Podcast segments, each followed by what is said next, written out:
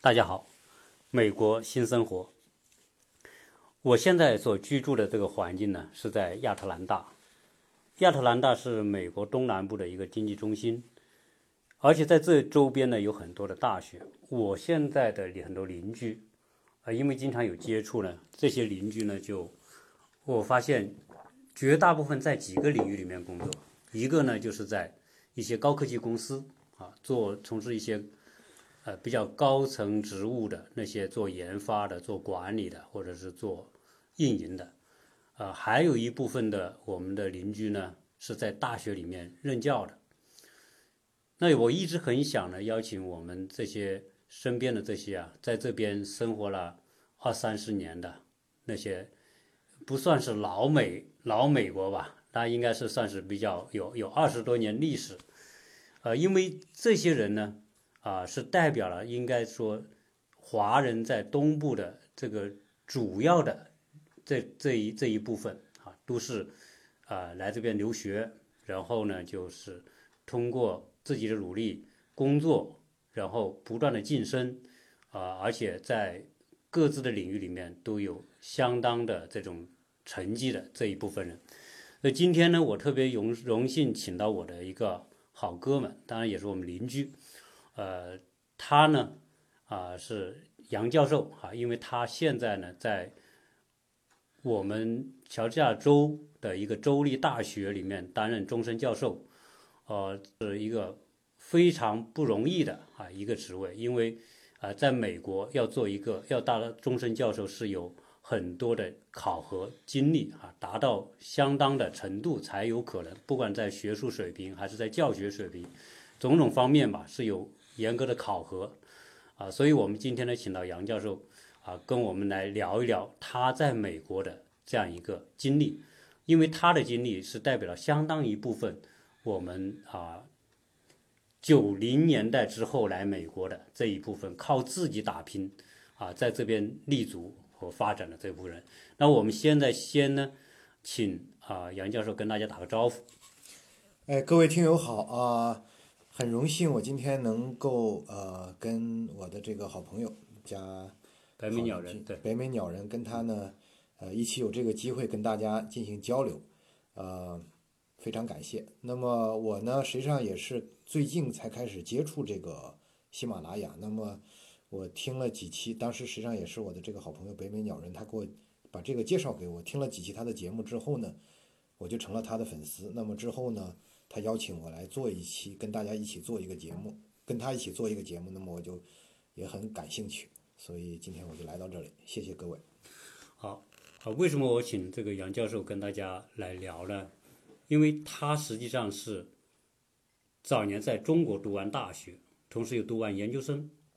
然后考到美国的博士，啊，在这边就读，所以他是属于，呃，应该说是属于。在美国直接读到了最高的那个学位的那一批人，不像很多人他是从大学就过来，或者是说有的甚至现在我们高中生就过来，初中生就过来，对吧？在你们那个年代，可能大部分都是在大学或者研究生或者博士来这边就读了吧？啊，对，是这样的。因为什么呢？就是说我是十八年前，呃，当时我是在国内的一所算是九八五大学吧，然后。读完本科和研究生，然后来美国。那么当时十八年前，我相信中国能够负担起一年几万美元的学费加生活费的美国的这个大学的学费加生活一年几万美元这种家庭，实际上是很少。那么在我这个圈子里基本没有，所以那个时候小留学生基本没有，基本上都是本科或者研究生毕业之后拿到了美国的至少是半额奖学金或者是。全额奖学金才能够来美国念书。那么，呃，我当时我记得是我的一个月的工资吧，就是大概是奖学金吧，包括两部分，一部分是发给我的工资，一个月是一千美元左右，另外一部分就是直接给学校了，就是免学费了。就是说，那么这两项加起来，实际上总额是好几万美金。对，对，实际上啊，呃，杨教授他讲的这个事情呢，就。让我们能够明白，为什么在早年来这边读书的，都是学习很好的，同时可能家庭条件都不怎么好，因为那个时候家庭条件特别好的也不多，所以那个年代来的人，首先他就是就是学学生当中的学霸，然后呢，在这边呢又懂得珍惜这个环境，所以很刻苦的来融入来学习，所以他们才那个时候的教学的这种提升的速度啊，可能就会变得特别明显。那那我想，你刚刚来这里的时候啊，因为国内来的哈，不管是说啊，除了你本身在国内英语真的就超级好啊，如果不是那种情况之下，呃，来到美国，而且加是这本身在学术上就要求比较高，那你的英语是怎么来在在多长的时间里面来适应了这样的一个转变呢？呃，实际上是这样的，坦率的说呢，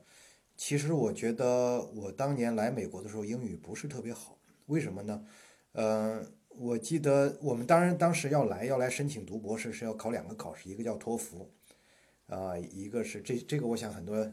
呃小留学生都考过嘛，对吧？还有一个叫 GRE，GRE 的全称是叫 Graduate Record Examination，就是研究生的一个专门是为来读研究生的人的一个考试，所谓 GRE，我相信很多人也都了解。那么当时呢，我们都上过新东方嘛，哦，对，所以说，呃，自己也很努，中国学生考试是很厉害的，所以我的分数都很高。但是实际上，因为当时在中国上大学、上研究生，实际上是并没有一个英语言环境让我们来练习我们的听力和这个口语。嗯，所以我记得我当时是我们实验室也有欧洲来的博士生嘛，他们实际上欧洲人他虽然，比如说我的博士博士的那个实验室的同学有一个是从希腊来的博士生，虽然他们母语不是英语，但是因为欧洲人普遍他的口语和听力要比我们要好英语，所以他当时，但是他们的 GRE 和托福分数并不高，所以他当时问我考多少分，我告诉他，他说我吹牛，他说你说不出来也听不懂，你不可能考这么多，但是他不知道我们中国学生的应试能力很厉害。那么，嗯，后来怎么办呢？实际上来了之后呢，发现确实是上课呢，有时候听不懂老师说什么，呃，再一个呢，跟同学、跟导师交流，有时候觉得有困难。那么怎么办呢？实际上就是说，只有课后自己多多下功夫，多看书，多读苦练了。就是说，那么还有一个问题呢，就是美国的这个大学的教授实际上来自各个国家。那么你这学期可能是一个印度教授，你刚适应了印度印度英语啊，那么下学期可能换一个韩国教授，你又听不懂他的韩国英语了。所以说这个最开始确实是比较困难，那么过了可能一两年之后会好很多。对对你说到这个啊，因为我现在也在学校上课啊，就是读书读书嘛，我就遇到你这样的问题。呃，有很多的老师一开始上课我是听不懂多少的，嗯但是但是我觉得我们现在比你那个时候要幸运一些，因为你那个时候，呃，有新东方，但是你那个时候好像还没有百度，没有谷歌，对吧？没有那些翻译软件，没有，对吧？那你就得自己自己去啃这些课本，对吧？那我现在呢还好一些，我很多东西，你像美术史，那就很难了。嗯，那要我去看我的词汇量和各方面，呃基本上是达不到这个要求。那我呢会用一个取巧的方法，首先我会用谷歌或者是百度我搜索，同样的内容有中文的我就先读，这样的话最少我对这个课程，比如说美美术史，现在讲到某一雕塑家，他的重要的影响在哪里？那我会先读这个东西，读完之后我再去读英语，然后我再尝试着去做一些作业，这样也算是能过关嘛。但是你那个时候就还是要靠自己去自对掌握，但是实际上那种条件反而有助于你提升英语，对吗？呃，对，我觉得呃，求学的这我我当时是到 Ohio 那个的 Dayton 的 Wright State University 读的博士。那么我觉得我博士期间，我觉得最大的收获哈、就是说当然是首先是学东西了，学学知识，学会做科研。那么我觉得呃，这几这五年的学习让我是至少呢让我养成了一个非常严谨的。态度。那么我不论是说什么或者是写什么，哪怕是我跟同事、跟朋友写一封电子邮件，我都会非常的去注意语法和这个格式，不漏任何一个标点，不犯任何一个语法错误。对，这是其一。其二呢，就是说，我觉得这五年的学习中呢，我认识了世界各国的来自于世界各国的最顶尖的学生，那么跟他们一起交流，一起学习，交了很多好朋友，也尝到了世各个国家的美食，都是我们有时候这些同学一起聚餐呐、每个人做自来自自己家乡的美食，比如说土耳其餐呐、印度餐呐、韩国餐呐、希腊餐呐，这些东西。那么还有一个呢，就是养成这个吃苦耐劳的精神，因为当时确实是压力很大，因为家庭父母亲不可能来提供得了这种资助啊。一年几万美元，父母绝对是拿不出来的，而且那时候极少有家庭拿得出来。是。那么九十年代初嘛，不是两千年初，两千年初对啊，对是，将近二十年前。那么说实话，当时我们的管自己的导师都叫老板，为什么叫老板呢？因为你的奖学金是从他的科研经费里出来的。好，那你得好好跟他学，对啊跟他跟他配合，对他让你做什么科研，你要进度慢了，老板脸色一不好，那我马上压力就大了。嗯嗯。对，主要是这样。那那我们是我们我们那个年代的人啊啊，就是说，对于到美国留学，大家都有一个印象，就是说很多的留学生来到这边，由于经济上的压力，家庭提供不了这种资助，所以很多的留学生在学习之余，还要去选择一些打工的机会来补助这种。那你的同学当中，啊、这种情况多吗？包括你自己有没有这种体验？呃，实际上呢，打工的同学很多，实际上，那么我自己没有打过，为什么呢？我觉得我是比较幸运，因为就是说我的导师算是一个大牌教授吧，而且他对人真的是很好。我导师对人，我导师是希腊人，他们夫妇俩都是来自于希腊的克里特岛。哦，克里特，对，希腊文明的发源地。对，嗯那么呃，他对我很好。那么就是说，确实在我四年的博士学习期间呢，从来没有给我停过奖学金。就是说，实际上因为我也有同学读博士读到半截，比如说导师说我没有经科研经费了，我养不起你了，我没有钱给你发，我喜欢你，但是我没有钱。那么我导师因为他算是大牌教授吧，所以他的科研经费也比较充足，再一个他对人很好，所以呃，我没有那你的同学，他们打工大概是什么情况？在当时？呃，同学打工的，那很多去打餐馆了。打餐馆就是那个时候，他在校外打工应该是非法的吧，或者不一定被允许吧？呃，实际上是这样的，实际上很多同学是偷偷的打工。啊，对，这个当然也是属于无赖啊。对，那么，呃，对，所以我的我的当时我我是很幸运，就是说我是确实是一天餐馆没打过。那么，整个博士期间都是有受到全额奖学金的资助，而且我的导师呢，确实对我像父亲一样。我现在七十岁了，我但是我每年感恩节的时候还是会给他打电话。哦，所以所以你当时应该是是第一，你是机遇好，遇得到这个教授好啊。对。那您这边是读了啊、四年之后，又读了博士后，对吗？对，我呢又做了一年的博士后。对，那这边就是我想问一下啊，一一般人们都说啊，就是说国内呢进大学相对容易，不进大学呃难，毕业容易，啊，只要你既不是太差，可能基本上都能混个毕业，啊，那你在美国呃你的感受是什么样？就是说这边的教授他在对你的要求方面，会不会因为跟你关系好，那对你有网开一面，或者是放低标准啊，或者怎么样一种情况？呃，是这样的哈，就是说，我呢，其实很多人对美国的印象就是说，美国的学生就是玩儿，对吧？呃，还有很多，比如说我的朋友，他们孩子学习不是特别好，他说怎么办呢？我要不把孩子送到美国？他们甚至有一种说法，就是说，以为呃，学习不好的中，在国内学习不好的小朋友到美国来就会能成为学霸，实际上不是这样的。那么根据我的体会呢，实际上美国学习是非常辛苦的。那我那我说的辛苦就是说，因为这个啊，就是说，因为您是到很高级别的这种学位哈、到这边。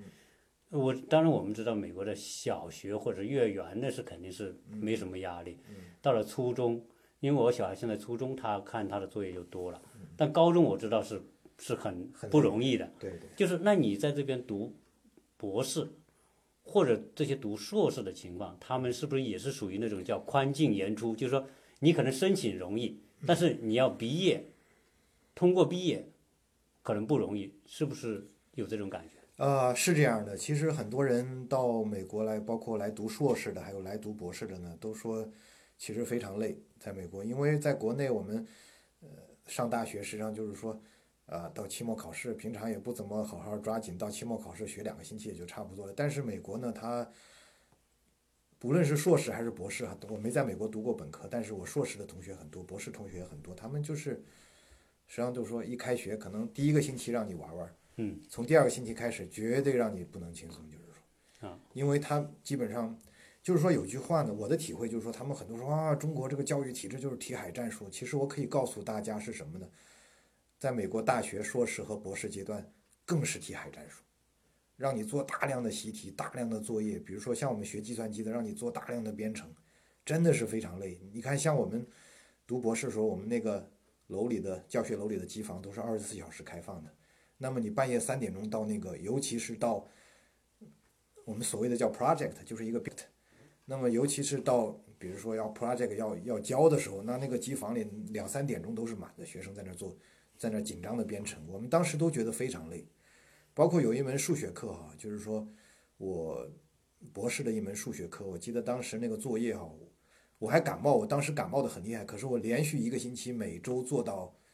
凌晨三点钟做作业。我当时问老师，我说老师，我确实感冒的非常厉害，能不能宽限我几天？老师说不可以。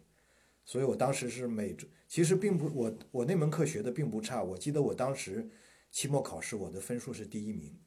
但是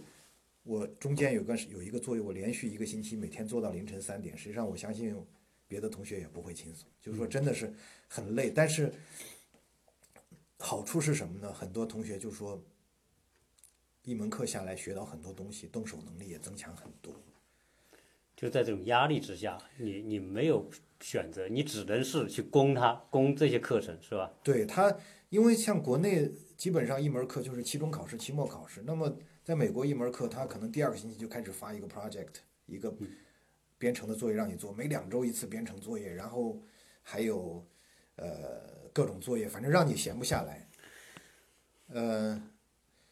我还可以跟大家分享一个故事啊，当然这不是我我的故事，是我一个朋友，他最近在佐治亚理工大学读人工智能这门课，硕士的课程啊。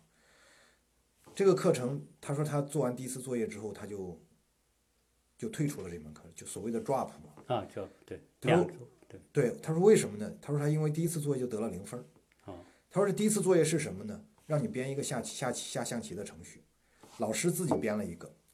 每个学生编一个，然后跟我老师编的程序对下。哦，你赢了就是一百分儿，输了就是零分儿，就这样。哦，哦，那这就是实战型的，对，所以他他说他虽然他认为编得很好，但是没下过老师的，所以他就得了零分，他就 drop 了。哦，他是担心后面可能过不了通通过不了。实际上这边的大学，因为我也有体会啊，当然我们读的是没有你那么高了没。有没有，贵的。那那因为这边为什么这个大家会辛苦读大学，特别读到研究生或者博士的时候，因为这个老师呢，他不是说靠两个考试来解决问题的，他平时的作业，他叫 GPA，他他上美国的教育体系思路是一贯的，从小学到到大学，他都有平时的表现，就是平时的作业和平时的测验，这些综合起来给你一个分，这个叫平时的这个成绩叫 GPA。你 GPA 是不能没有的，或者 GPA 你还不能说低于多少啊？你可能说低于三点零，有很多学校不一样，有的学校三点零说你就低于三点零就不行，啊，有的必须三点二或者多少。所以这样的话，你你就平时你想没想偷懒也没法偷懒，你必须完成这些作业，而且你靠这些东西累积起来才有平时的成绩，对吧？好像好像有这种大的考试吗？比如说周呃学期末的期末考试，对，有期末考试啊。有的还有期中考试、期末考试。它都是算一个比例，期末考试对算算总成绩的比例的百分之多少？对，那么还有就是，嗯，有一个还有一个叫，就说读博士期间还有一个大的考试叫博士资格考试，就是说呢，你比如说博士读到第二年或者第三年的时候要进行一个综合考试，那么大概一般像我们做计算机考四门嘛，那么如果你通过了，你就继续读这个博士；如果你没通过，可能还有第二次机会。如果第二次还是没通过，你博士就不要上了，就退学算了，就这样子。哦，那等于说你你博士要正式毕业，除了这个考试，还有什么东西成绩作为考核？对，这个博士资格考试是一个中期考试，通过之后你就可以继续读。那么到毕业的时候呢，还要做博士论文答辩嘛。那么就是说你要写你的博士论文，然后要一个答辩委员会来评审你的论文，你还要做一次答辩，就是学生、老师，当然主要成员是给你打分的是这个博士论文答辩委员会的老师。最后如果他们说通过了，你才能博士毕业。哦，那可见说这个确实是叫不是叫宽进吧，就是说你可能能进去，但是你未必能够毕业出来，对吧？呃，我呢，其实博士像我博士的同学，真正坚持下来的嗯中途有中途放弃的，有放弃的，对，有的比如说他博士资格考试通不过，被迫放弃，他可以转专业吗？可以，他可以，对，美国这个转专业是比较呃宽松的，对，因为博士也可以转。你可以转，你只要有人要你，哦，对，那您您现在呢也是在带带研究生啊？对，您是带硕士、博士我都有，都有啊？嗯。那你现在带研究生，就是说在你下面的这些学生里面，有没有因为学习不努力，最后被被迫呃就是离开的？呃，目前还没有。我一般来说，我对自己的学生还是比较要求比较高。要求比较高。那么，也许你选择，你也会有选择，选择一些你认为比较好的，对吗？对。另外呢，我一般可能自吹自擂一点，就是说我对学生一般算比较宽容，一般不是特别对。那实际上是很多时候，就是在不违反原则的情况之下，你是有比较大的裁量权，对他是否合合格，对吧？对对对，好，那实际上这个呃，教授他的这个早年的经历啊，可能整个学习的过程和经历，就是说，虽然已经过去这么多年了，可能现在美国大学是不是跟当初一样，还是压力比较大的一个过程，特别读到高学历的。呃，我想还是这样的，还是这样的，就是说，比我们那个时候更高。更高，而且可能更辛苦。那么，呃，同时因为资讯的发达，因为大家这个就是科研水平的提高，实际上我现在啊，就是说，因为我在我们系呢，我也负责这个，我是招聘小组的成员，就是说，每年我们系招聘教授的时候，我们就要面试很多人了。那么一般一个职位大概上百人来面试，上百人投简历，我们一般可能选六个人进行电话面试，最后选三个人来进行到学校来面试。啊就我发现现在的博士生普遍来说，比我们比十几年前我毕业的时候的博士生的论文产量要高，水平呢？水平应该也是有所提高。那么，呃，我想现在就是说，大家呢，这个发表论文的能力，还有大家的眼界，因为资讯的发达，应该是比我们那个时候要更高一些。对，因为呃，美国呢是对于学生哈、不管你是读本科还是读研究生，甚至高中生，在做作业的时候是不允许抄袭的，啊，抄袭是一个严重的这种犯罪的行为，在美国来说是吧？呃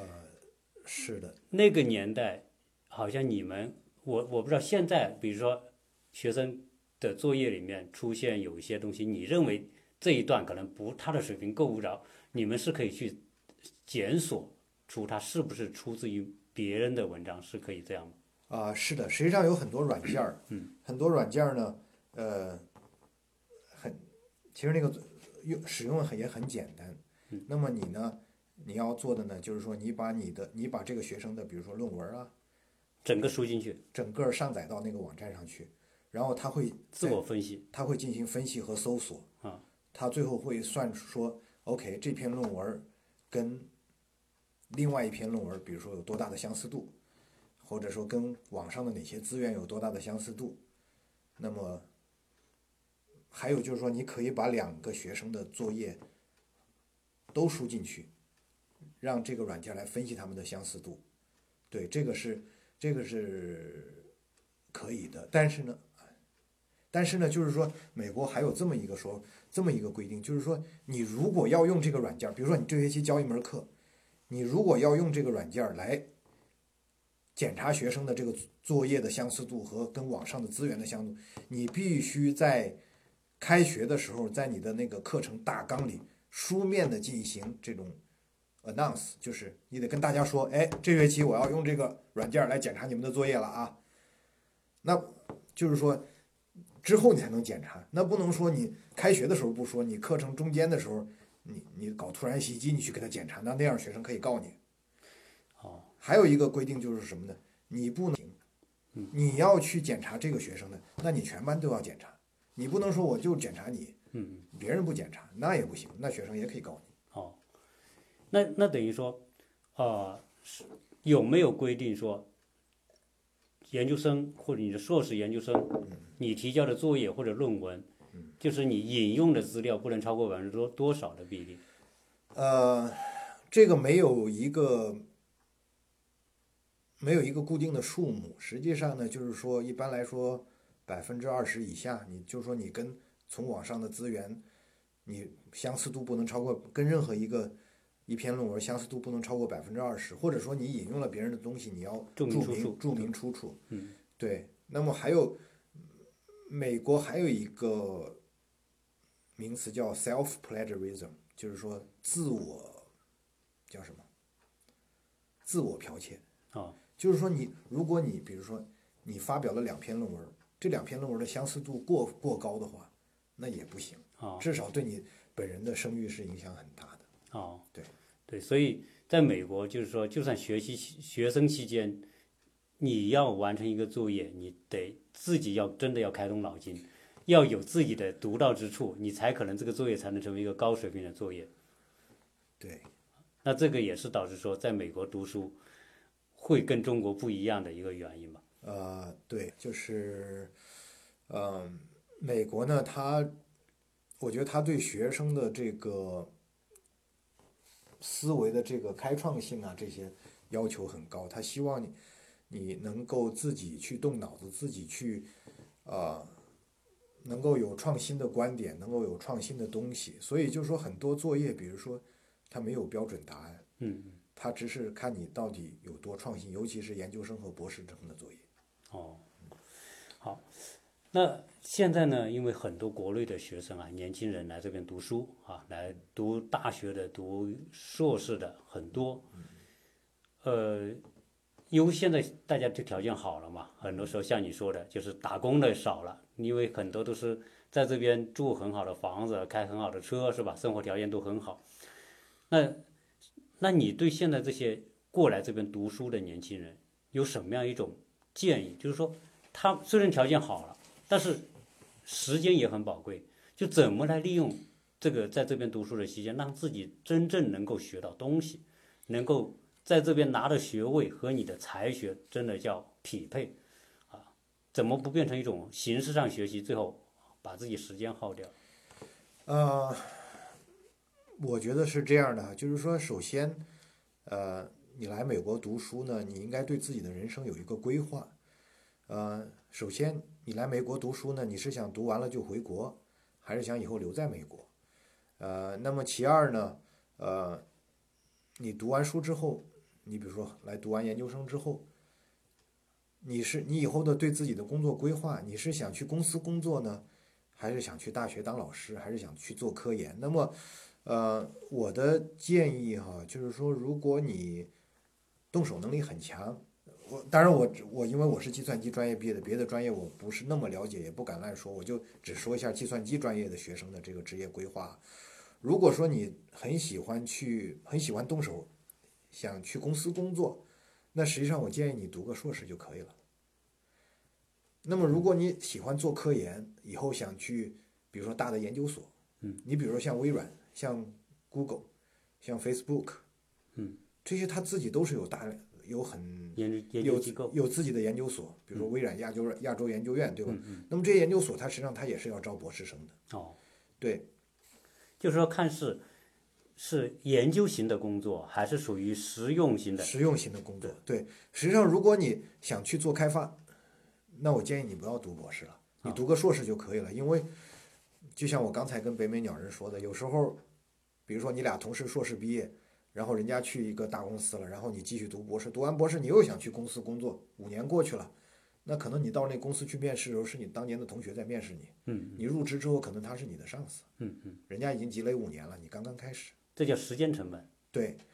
呃，那么如果你想去大学的话，我想国内也一样，你现在想当大学当教授，必须有博士学位。嗯嗯那么你就可以去，那你就继续读博士了。然后在博士期间，你多发点论文，对吧？多开拓开拓眼界，多去做点呃高水平的开创性的科研。毕业之后，你去那些研究所，或者是去大学当老师，这都可以。那么，嗯，这个主要就是我的一个理解吧。那么，实际上人生任何事情都是一个所谓 trade off。嗯 trade off 翻译成中文就是一个各有利弊吧，叫各有利弊啊啊，对吧？你比如说大学的好处，对吧？呃，你入职之后五六年之后，你可能就能评上终身教授。那么评上终身教授之后，你这辈子就很可以说衣食无忧了，对吧？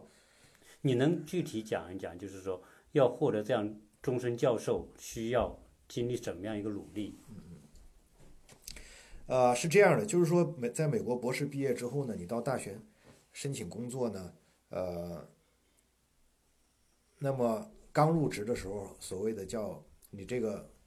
职称叫所谓的 tenure track assistant professor，就是说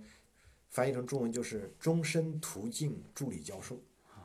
那么这个是为什么叫终身途径呢？就是说你就说你意思就是说你在当这个助理教授，你是通往终身教授的途径中。那么有的职位不叫不是终身途径的，就是说你不管干多少年，你还你没法评终身教授。所以就是说一般来说，如果这个跟学历有关吗？呃有关系，那么一般硕士毕业就只能当讲师嘛。那么讲师就不是终身途径，你无论如何拿不到终身。那么还有就是说，有时候比如说，呃，有的职位它虽然他给你这个职称叫助理教授，但是它不是终身途径的，就是说，比如说因为经费的原因，或者说你这个职位主要是以教学为主，那么他就不是所谓的 tenure track，就是说也不能评终身。那如果你要成为终身，比如你是硕士毕业当了讲师，你想走朝终身教授这个方向努力，那你必须去在职读完读博士士对啊。那跟国内也差不多嘛，国内也是有很多人在职来完成这个学习的。对那么美国还有一个特点呢，就是说，为了防止近亲繁殖，就是说，就学术领域的近近亲繁殖。对，所以任何一个大学它一般不留本校毕业的博士生。哦，你看，像我，我在国内我是天津大学毕业的，那么实际上我当年我的老师绝大部分是本校毕业的，啊，对对吧？但是在美国呢，你在任何一个学校，你很难找到本校毕业的博士生，哦，因为就说他不录，他一般来说他不雇佣本校毕业的博士生。在国内大学很多有留校的，就啊对我们有个名词叫留留校嘛，对，美国一般没有留校这个啊，你就必须去别的学校你必。须走。对，那么呃，你入职当了这个终身途径助理教授来说，一般来说有五年的考察期。啊，这五年你必须要带多少学生，拿多少经费，发表多少文章。那么到第六年年初的时候，学校会有一个评审委员会，当然这是分级的啊，系里的评审委员会，系主任、院里的评审委员会、院长，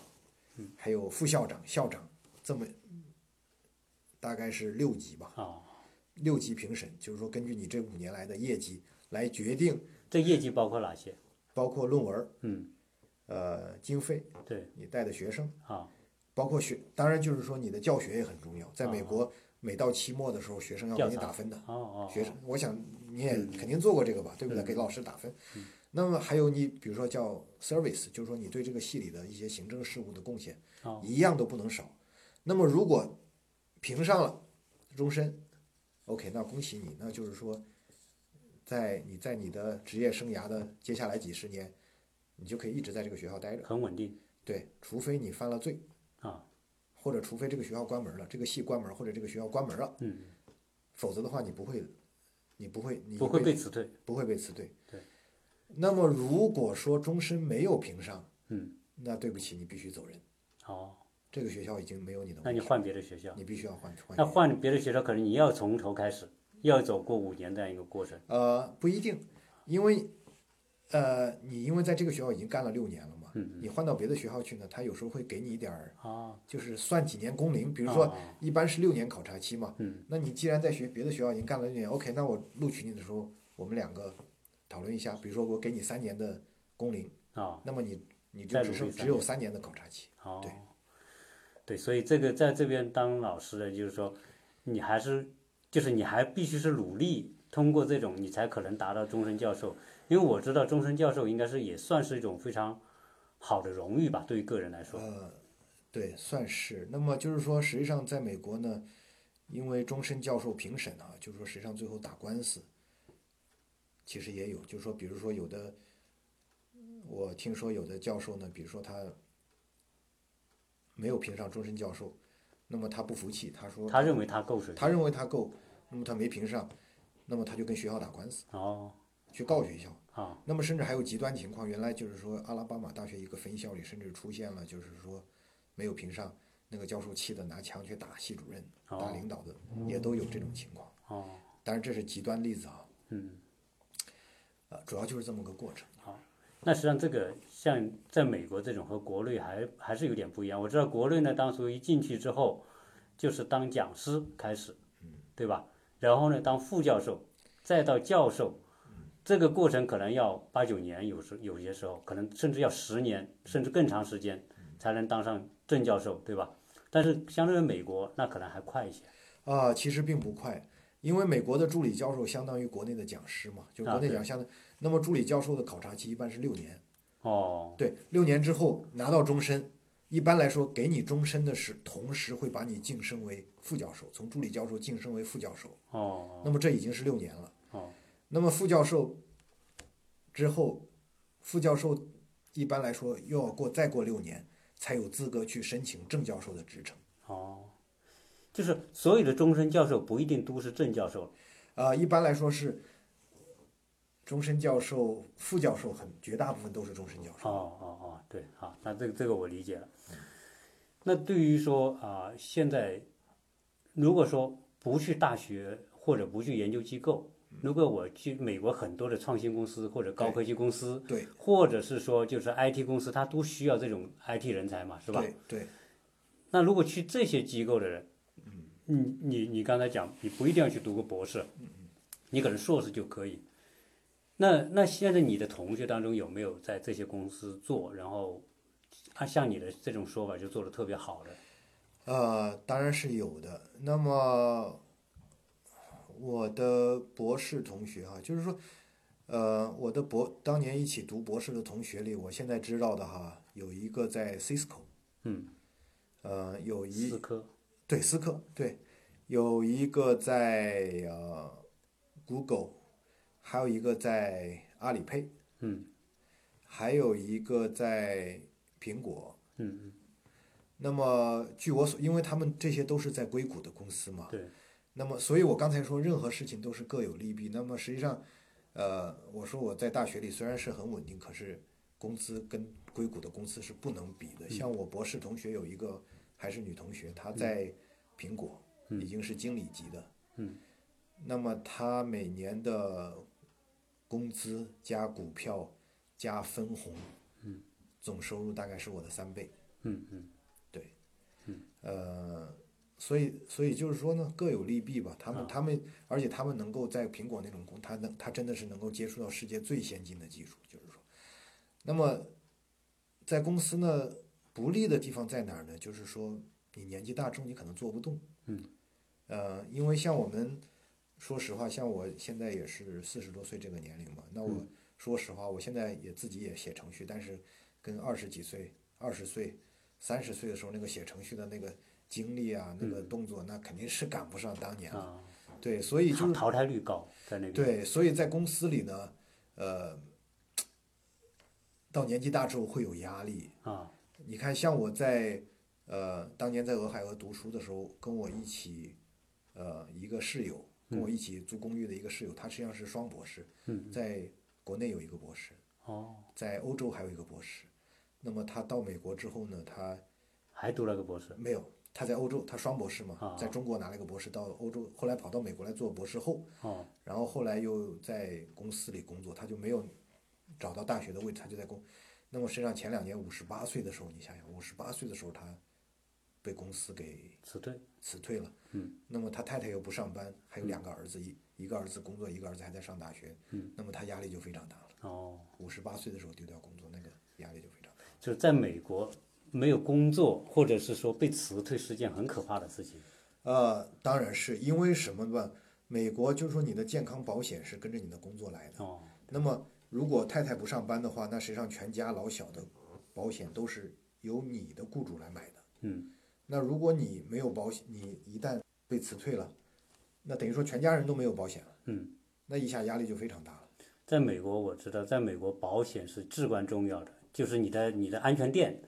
就是离开这个安全垫，你就可能你不知道哪天出个什么事情，可能就倾家荡产了。对，美国医药费非常贵。嗯。对，而且呢，美国就是说还有一个问题在哪儿呢？就是说，不像国内，就是说国内你比如说领导或者大学校长或者领导你，比如说你从领导岗位上下来之后，嗯，一般来说会给你安排一个职位啊嘛，，不对对，对？退居二线，对，退居二线。那么实际上我所知道的，有的大学校长，比如说从政府官员嗯的位置去当大学校长，嗯嗯，那么后来大学校长当了几年又下来之后呢，那就没有什么退居二线给你安排一个什么职位了。对对对那么据我所知，那位大学校长现在到律师事务所当律师去了，啊，那否则他没有收入了。哦，就在美国是吧？哦，哦，所以，所以实际上说，在美国来说，这个这个就业来说，这种特别是在高科技领域里面，因为年轻人厉害，对吧？是，一代比一代厉害，他们的创新能力，他们的这种可能可能突破能力，比这些年龄大的会有更有优势。对，确实这个年龄哈，因为我记得我刚刚博士毕业的时候啊，我每年每天晚上都在办公室工作写论文啊什么的，我当时的论文产量非常高。哦，可是现在人到中年，家庭啊，什么嗯各种父母啊、子女这个精力啊，什么时间都是被客观讲产量确实赶不上当年。啊，而且像我有同学比我大几岁，七十年代初毕出生的，就像他说的，在我公司里已经开始出现九零后了。嗯他说九零后已经研究生毕业了，嗯现在进公司来，他说我比他们大二十岁，嗯我怎么跟他们竞争？嗯，精力、创新、大脑速度、思维都差远了。也就是说，如果是说进公司的话，要进到好的公司，利用自己的黄金那个年华，干出点成果来，攒到人生的足够的这种这个资金啊，或我们说的这种这种第一桶金也好啊，这个时候，哪怕是到时候退休或者是辞退或者怎么样，可能相应来说你的这个心里还是比较有底，对未来的生活。对，如果没有找到这种好公司，那这个可能就连就就不如在大学里面当老师，大学里面的这种安定的这种后面的这种，包括年龄大之后啊，你大学你还能发挥你的价值，但是在公司里面可能就没有这种价值。对，公司里面有时候感觉还是比较残酷的，说实话，啊因为我有邻居，有的比如说都是四五十岁被公司辞退的，重新找工作的，这个都有。这边如果到了这个年龄去重新找工作，是不是比较艰难？呃，其实也，我觉我其实从我们感觉上应该是不容易了，嗯但是好像我们其实像我们这个小区里，嗯据我所知也有邻居，就是像咱们这个年龄或者比咱们再大一点的，嗯被公司比如说辞退，但是他们很快也就都都都找到了。啊，那可能是不是现在这个美国的就业市场，特别是一些你本身有专业比较好，你的学历也比较高，是不是找工作还是不是太容易？对，呃，不是太难。对，一般来说，你要是有有这个经验的，好像一般还好，而且这个亚特兰大这个就业市场，IT 就业市场还不错，说实话。所以有的悲观的人说呢，哎呦，到这个年龄被辞退了，怎么怎么样？嗯，没事。嗯但是也有很乐，就是任何事情，有的人乐观，有的人悲观，有的乐观的人就说辞退怕什么？我每次被辞退，我下一个工资比我。比我前一份工作又又涨了百分之三十。嗯，他说大家谁不是跳来跳去的？所以我觉得这种人生态度我倒是很欣赏。说实话，人就应该乐观点嘛。实实际上，在美国，如果有一技之长哦，而且有很好的解决问题的能力，实际上你要解决生活、就业，实际上是不是太难了？呃，是的，我觉得像我刚来美国的时候呢，我因为我每天晚上都在实验室待到很晚嘛，那么那些在楼里打扫卫生的那些年纪很大的人啊，很多是，比如说是，就是年纪很大的人，他们肯定是没有受教育程度不高，到年纪大了也找只能在楼里负责打扫卫生啊，晚上因为他晚上都是十一二点打扫卫生，嗯，他们晚上下班都是十二点下班。哦，但是他们也都有车啊，嗯。有房子住，也许破一点，车子旧一点，嗯。但是也都有车有保险的、嗯，我觉得在美国相对来说生存还是比较容易。好，对，行，那您这个对现在大量的在美国读书的年轻人有什么样的一些建议？可不可以给大家几点建议？呃，我的建议哈、就是怎么说呢？珍惜时光，珍惜生活，珍惜这个学习的机会。嗯。那么其实，呃，学习是一件很艰苦的事情。那么实际上呢，呃，不是，就是说我们很多同学哈、就是说。应该珍惜这个时间嘛，珍惜这个学习的机会，呃，学好学好，就是说学好每一门课，扎扎实实的打好自己的这个基础。实际上就是说，因为我们当时上课的时候啊，就是觉得有些东西好像也很简单、很基本，好像也不太在意哈、嗯实际上很多大公司的，因为我毕业的时候呢，我也去这些大公司面试过，Google 啊，还有什么英伟达呀、嗯也去大学面试过，都因为我当时是就是双管齐下嘛，大学也找，公司也找。实际上，他有些你看这些高科技公司，实际上他考你的问题都是很基本的问题。嗯那么你如果基础，比如说他问你，呃在 C 加加里面的函数分几类，对吧？Java 里面什么是呃 protected 的函数，对吧？那么 C 加加里面什么是虚函数？这些我们当时好像都觉得学的时候都觉得不屑一顾，觉得太简单、太基本的东西。可是人家面试的时候就问你这些基础东西，看你基本功扎不扎实。所以就是说，打好基本功，珍惜学习的机会，这是我给大家的建议。第二呢，呃，做好自己的人生规划。我相信就是说到我们这个年龄，人到中年的时候，或多或少都有有这个觉得遗憾呐、自己当年什么东西应该做得更好一点呐、或者什么的，或者当时自己如果懂得眼界再开阔一点呢。现在因为互联网这个信息的发达哈，就是说互联网信息发达，知识的丰富，实际上我发现就是说，因为像我们家有亲戚朋友在这边上学，比我小十几岁的，晚十几年来的。他们这些年轻人，九零后的对人生的规划，对这个职场，对这个人生的认识，真的是远远超过我们当年。说实话，嗯真的是这样。嗯。再一个呢，就是说来美国呢，你不要？不要就是说总混在呃中国人的圈子里，因为你到美国来之后呢，你要练习英语，对吧？你要呃接受啊，你要接触各个国家的文化、各个国家的美食，不要专门跟中国同学玩。实际上就是说，我觉得我读博士那些年，我最值得回忆、最快乐的事情就是跟各个国家的同学一起交流、一起学习、一起做实验、一起去吃喝玩乐，都是很值得回忆的。嗯。对，实际上讲到这里哈，呃，我我个人觉得，因为我们在国内呢也做了很多年的这种相关的这种市场工作，实际上现在有机会来美国读书啊，不管你现在在的是什么样的大学啊，我们这年轻的一代人啊，不管在什么大学，事实上来说，美国在高等教育里面确实有它的一些长处，我们珍惜这种机会。学到我们在国内大学可能不具备的某种思维能力、解决问题的能力，或者系统思考，或者是说跟别人协作的能力，即便你在这边大学毕业之后不在这边工作，你回到国内还是一种资个人的资本，对吧？个人的一种资历。同时呢，我个人觉得这个社会上啊，永远都具备让人上升的台阶。关键问题是我们是否能够看清台阶在哪里？你自己的能力是否跟这些台阶能够匹配？实际上，对于这种能看清这种台阶的人，要走向成功，就是一个时间和规划的问题。如果你看不清这些台阶，也就是说你看不清机会在哪里，以及你个人的能力和他的机会的对接，你看不清这个，那你可能永远都觉得迷茫。所以，不管社会怎么发展，实际上总需要这些人才去推波助澜的。啊，所以呃，在学好我们专业的同时，更具备观察社会机会在哪里的这种眼光，找到自己的一步一个台阶，走向自己的成功。那我们特别感谢杨教授跟我们聊这么多啊，当然这一期节目可能也会比较比较长，但是呢，我觉得呃一期把它聊完，然后呃教授呢跟我们聊的这些东西呢，我觉得都是发自他内心的一种感受，或者他自己的亲身亲身经历，希望对我们年轻一代在美国留学的以及未来规划